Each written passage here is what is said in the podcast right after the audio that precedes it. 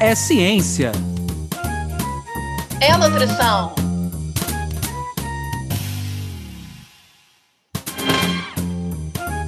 É nutrição. É ciência. Ciência da nutrição. Sejam todos bem-vindos pela ciência. Sejam todos bem-vindos pela nutrição. Meu nome é Anderson Teodoro. E eu me chamo Luana Quino. Está no ar mais um episódio do podcast Ciência da Nutrição, que tem como principais objetivo trazer para vocês aí de casa, do carro, da academia, informações quentes e atualizadas sobre a ciência da nutrição. Com esse podcast, como vocês sabem, a gente desde o primeiro tem orgulho de falar que a gente também quer estimular mudanças de hábitos, né? Semana a semana, vocês com a gente, a gente com vocês, evoluindo em termos de práticas e hábitos de alimentação e nutrição. E a gente espera também que, enfim, a gente forme uma grande rede, sempre, enfim, nessa troca saudável com vocês e com os nossos convidados. A gente queria muito agradecer a vocês, ouvintes, que estão nos escutando e nos acompanhando, e lembrar para vocês que a gente ainda está gravando online, né, nesse, nesse momento desafiador que a gente vive de pandemia. Então, a gente gostaria hoje de, com muito prazer e satisfação, agradecer a presença do professor Elton Bicalho e apresentá-lo para vocês. O Elton ele é nutricionista, pós-doutorando em Bioquímica do Movimento na Universidade Federal do Rio de Janeiro, doutor em Ciências pela Unicamp e mestre em Nutrição Humana pela UFRJ. Elton também é professor e pesquisador e hoje a gente vai estar num papo necessário que, enfim, né, que a gente quer divulgar cada vez mais para você de casa, que é uma área importante de atuação na nutrição e do nutricionista, que é a docência em nutrição. Elton, seja bem-vindo ao podcast Ciência da Nutrição. Muito obrigado, Luana. Obrigado pelo convite. Obrigado, professor Anderson. E vamos lá, né? Vamos bater um papo gostoso, tomar um café aqui com os nossos ouvintes e falar dessa área apaixonante que é a docência, né? O magistério que, se não fosse por isso, eu acho que ninguém estaria aqui hoje, né? Então, é um contágio que acontece assim que não dá para explicar. Uma coisa que realmente só quem vive só quem gosta é que consegue falar um pouquinho sobre essa magia que é a docência. Perfeito, Elton. E aí, no nosso episódio, a gente sempre gosta de saber um pouco desse passado, dessa história, para conectar, enfim, né, cada vez mais o nosso convidado aos nossos ouvintes. Então, eu queria muito que você partilhasse com a gente, Elton, como é que foi a tua escolha pela nutrição, né? E como é que veio essa história da docência na tua atuação profissional? Bom, eu de fato fui ser nutricionista por causa do meu pai. Meu pai, quando ele aposentou, isso era 94, né? Ele descobriu que tinha diabetes.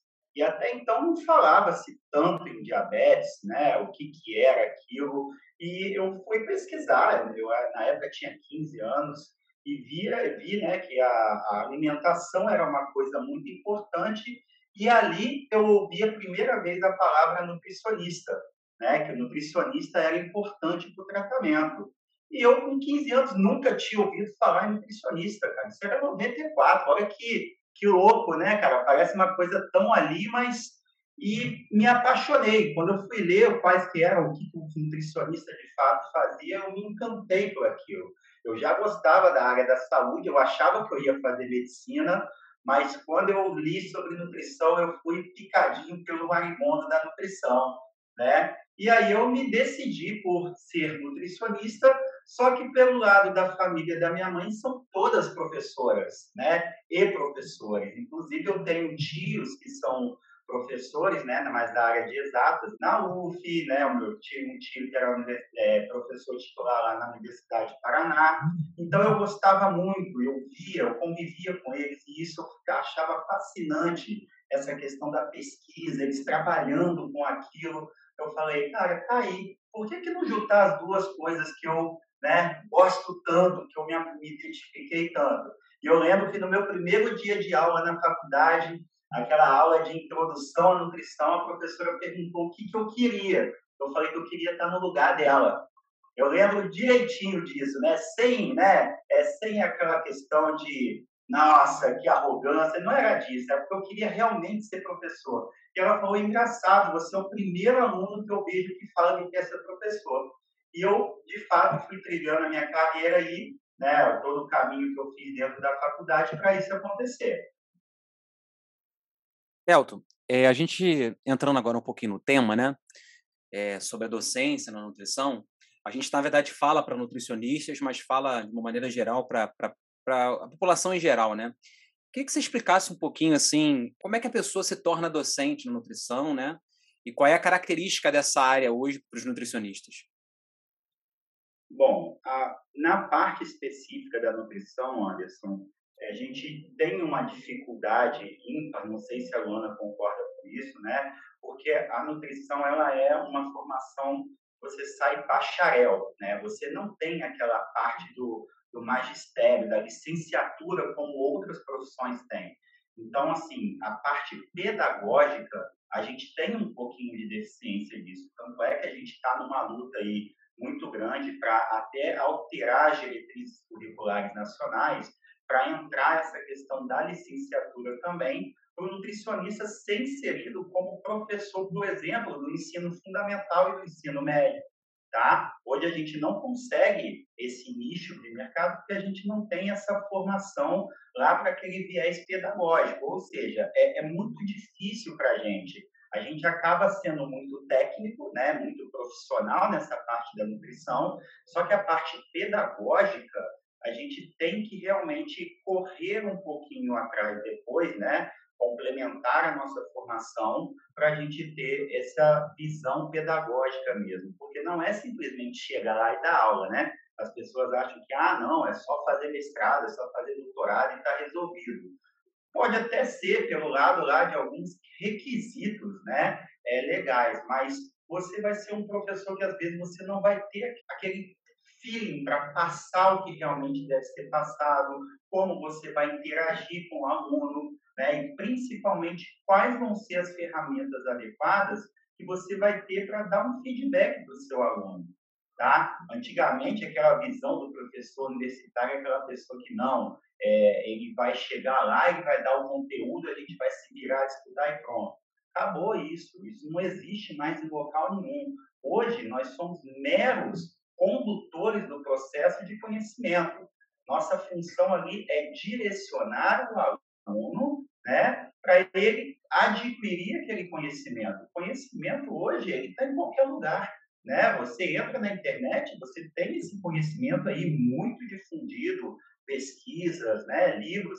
Só que como conduzir o aluno? Como mostrar para o aluno né, a forma correta de chegar nas perguntas que ele vai ter que responder algum dia.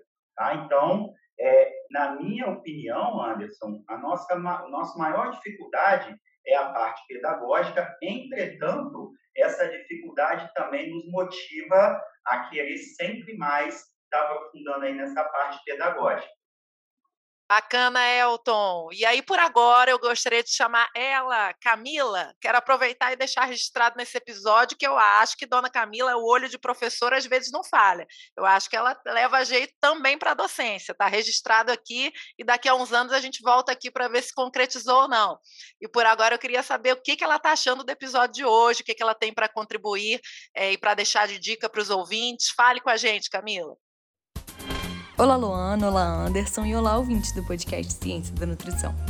Com essas inspirações diretas de professores incríveis como você, Luana, e o Anderson, fica fácil querer fazer parte dessa área tão bonita que é a docência. Inclusive, é muito importante em qualquer área da saúde, tão bem como na ciência da nutrição, esse papel direto de trocas e conexões com docentes e discentes para a formação de novos professores, através dessa dedicação que vocês entregam e o compromisso diário, aliado ao ensino e à pesquisa. Por isso, deixe como dica um artigo que fala exatamente sobre isso: o papel dos docentes na formação de novos professores de nutrição. Para conferir, basta acessar o nosso site www.cienciadanutrição.com.br, tudo junto e sem acento, e assim você confere dicas desse episódio e de episódios anteriores. Não deixe de conferir. Obrigada, querida. Elton, então está sendo muito bom, né? É um momento de aprender contigo, de refletir, né, sobre a importância da, desse professor, né, de nutrição. Mas eu queria muito aproveitar a tua experiência, né, que é para além de professor, que é de coordenador, que é de nutricionista atuante politicamente em termos de categoria profissional. Então, enfim, né, vou extrair o máximo aí dessa ilustre presença e queria saber como que você está enxergando, Elton, atualmente essa discussão das transformações das profissões, né? A gente sempre viveu essa discussão, né? É, mas eu acho que agora com a pandemia a gente está assim, né? Com o olhão bem aberto, né? Das possíveis transformações é, da profissão do professor de nutrição, né? Então, assim, o que que você vem acompanhando? O que que você vê como potencialidade, assim, característica necessária? É, o que que você vê como risco? Opa, vamos com calma com isso aqui. Divide com a gente. Luana, é, é engraçado você falar isso, porque eu lembro quando a minha mãe aposentou, né, como professora, ela falava assim: ah, hoje eu jamais conseguiria voltar para o magistério. Eu perguntava por quê, mãe? Na minha época, bastava se saber usar máquina de escrever e mimeógrafo.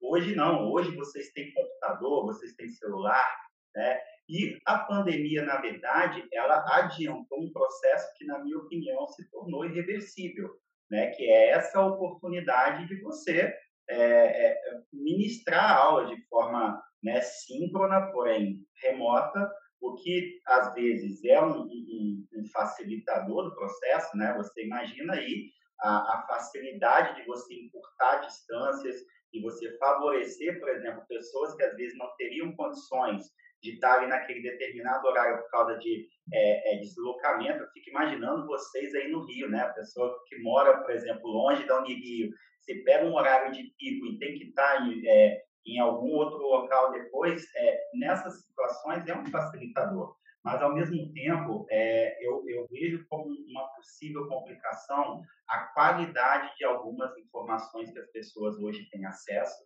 né? É, até colocando um pouco da parte política nisso, porque a gente está num embate hoje muito grande contra os pseudocientistas, por assim dizer, os profissionais leigos, que eles acham que é, a informação que eles podem estar tá passando ali não vai fazer mal para as pessoas, porque funcionou para ela ou funcionou para alguém, e eles acham que aquilo pode ser celebrado por a população como uma verdade absoluta.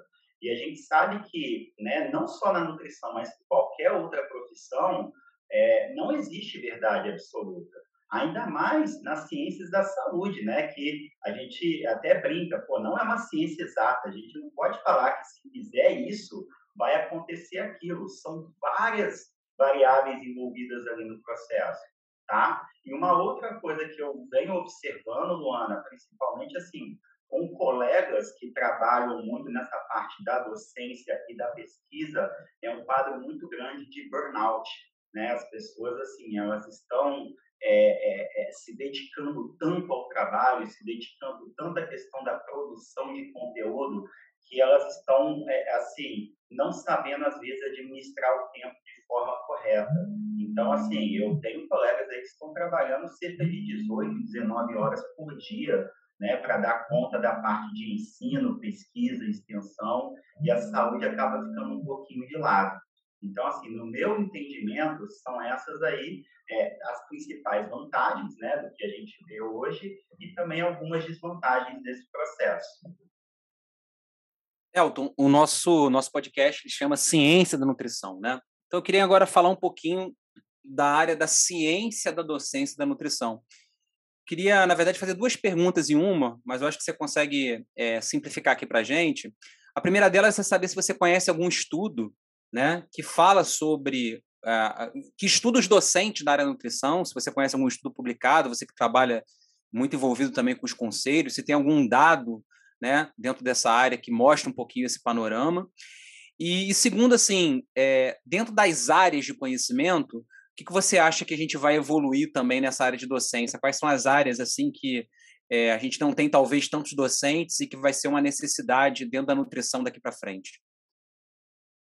Bom, Anderson, o pessoal da psicologia da USP que está conduzindo um, um, um, estudo já é uma coorte, na verdade, é, só que não, não, não aborda só profissionais da área da saúde ou especificamente nutrição. Né? Eles estão pegando docentes de todas as áreas né, para fazer esse levantamento. E, se eu não me engano, é até da professora Terezinha. Ah, eu posso estar enganado agora, mas depois eu posso, eu até consigo comprar vocês aqui.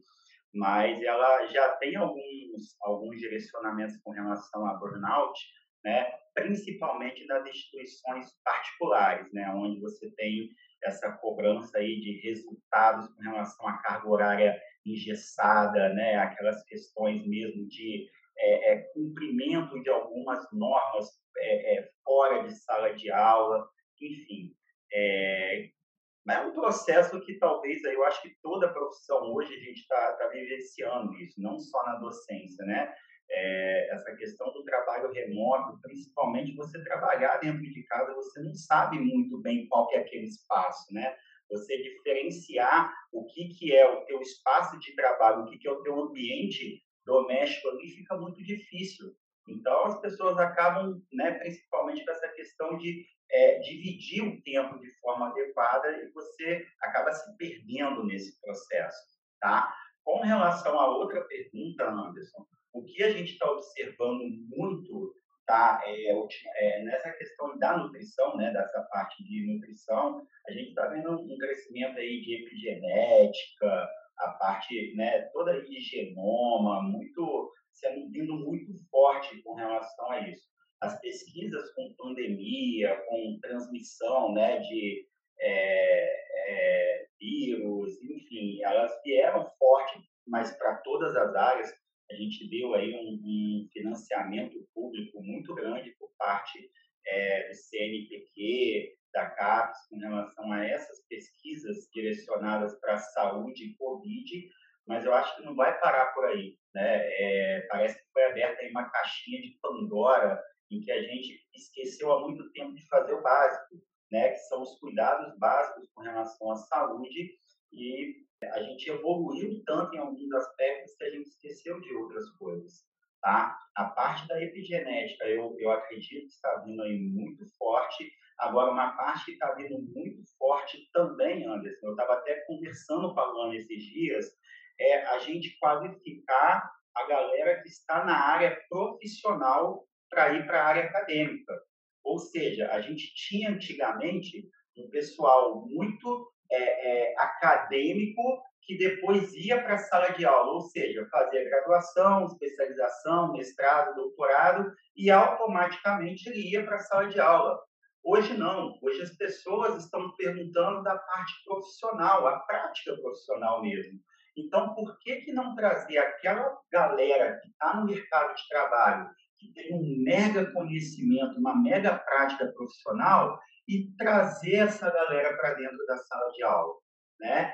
Então, uma coisa que vai assim, é, aumentar muito são os mestrados, né? os mestrados, não só os acadêmicos, né? mas também o, os profissionais, Tá? E a parte aí de doutorado, acredito que vai ser uma consequência. Né? A partir do momento que a pessoa entra para a docência, ela acaba querendo dar continuidade aí nesse processo.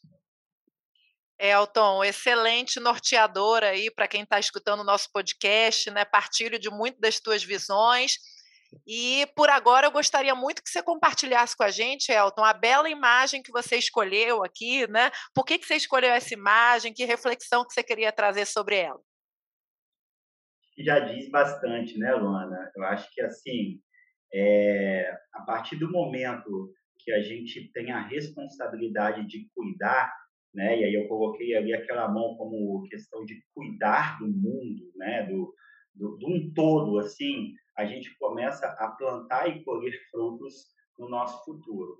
Então, a, a nutrição, ela tem uma responsabilidade muito grande, que eu sempre brinco, né, que nós somos ali linha de frente, né? A gente trabalha não só no tratamento, mas na prevenção. Imagina se de fato a gente começasse a investir na prevenção e em qualidade de vida, o que, que a gente conseguiria colher lá na frente como né, é, é, recompensa por esse cuidado que a gente tem. Né? Então, assim, quando a gente fala lá, que a gente ouve os antigos falando que solo bem cuidado né? É, você tem uma plantação, você vai colher bons frutos.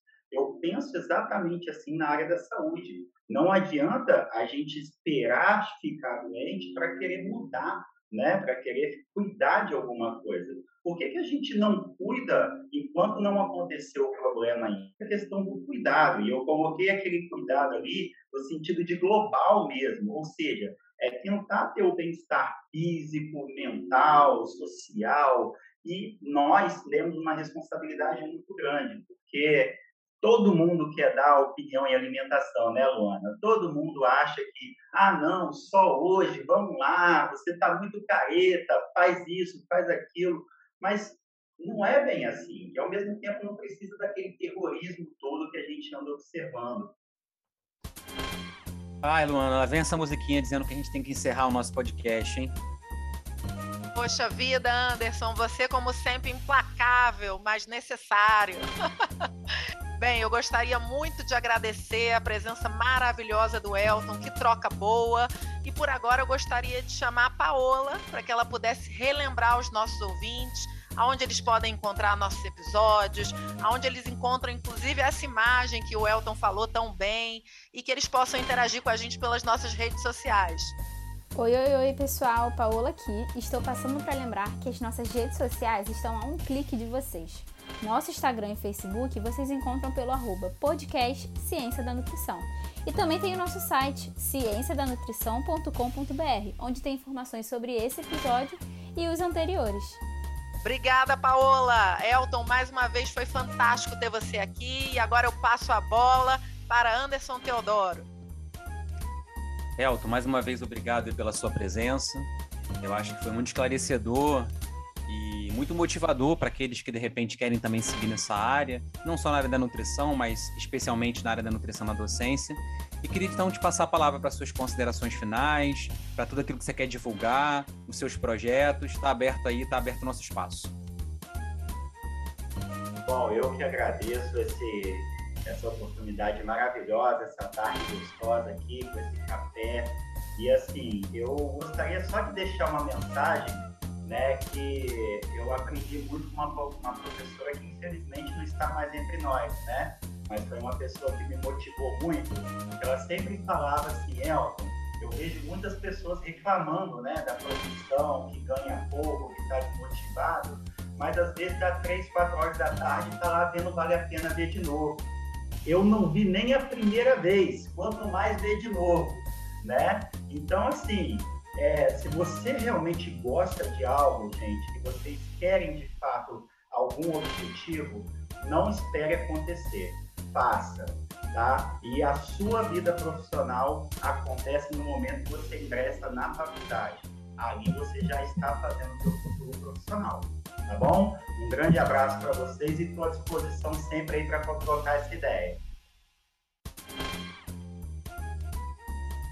Obrigado, Elton. Obrigado, Luana. Obrigado a você que nos acompanhou nesse podcast. Teve uma temática que eu acho que toca muito o nosso interior, né? Como é a ciência da nutrição. Nosso ato de formar, nosso ato de se transformar no profissional, é um ato que sempre traz umas recordações muito importantes e que ficam para nossa vida inteira. Convido então agora você pensar naquele professor, você que é nutricionista, que marcou a tua vida, você que é de uma outra profissão, qual é aquele professor que tem marcado o seu dia a dia e lembrar dele agora de maneira carinhosa. Se você quiser compartilhar a sua história na nossa rede social, coloca lá nos nossos comentários e continue nos acompanhando em todos os, os canais de streams e também nas nossas redes sociais. Obrigado mais uma vez pela presença de vocês aqui como nosso ouvinte. Continue divulgando o nosso trabalho. Podcast Ciência da Nutrição.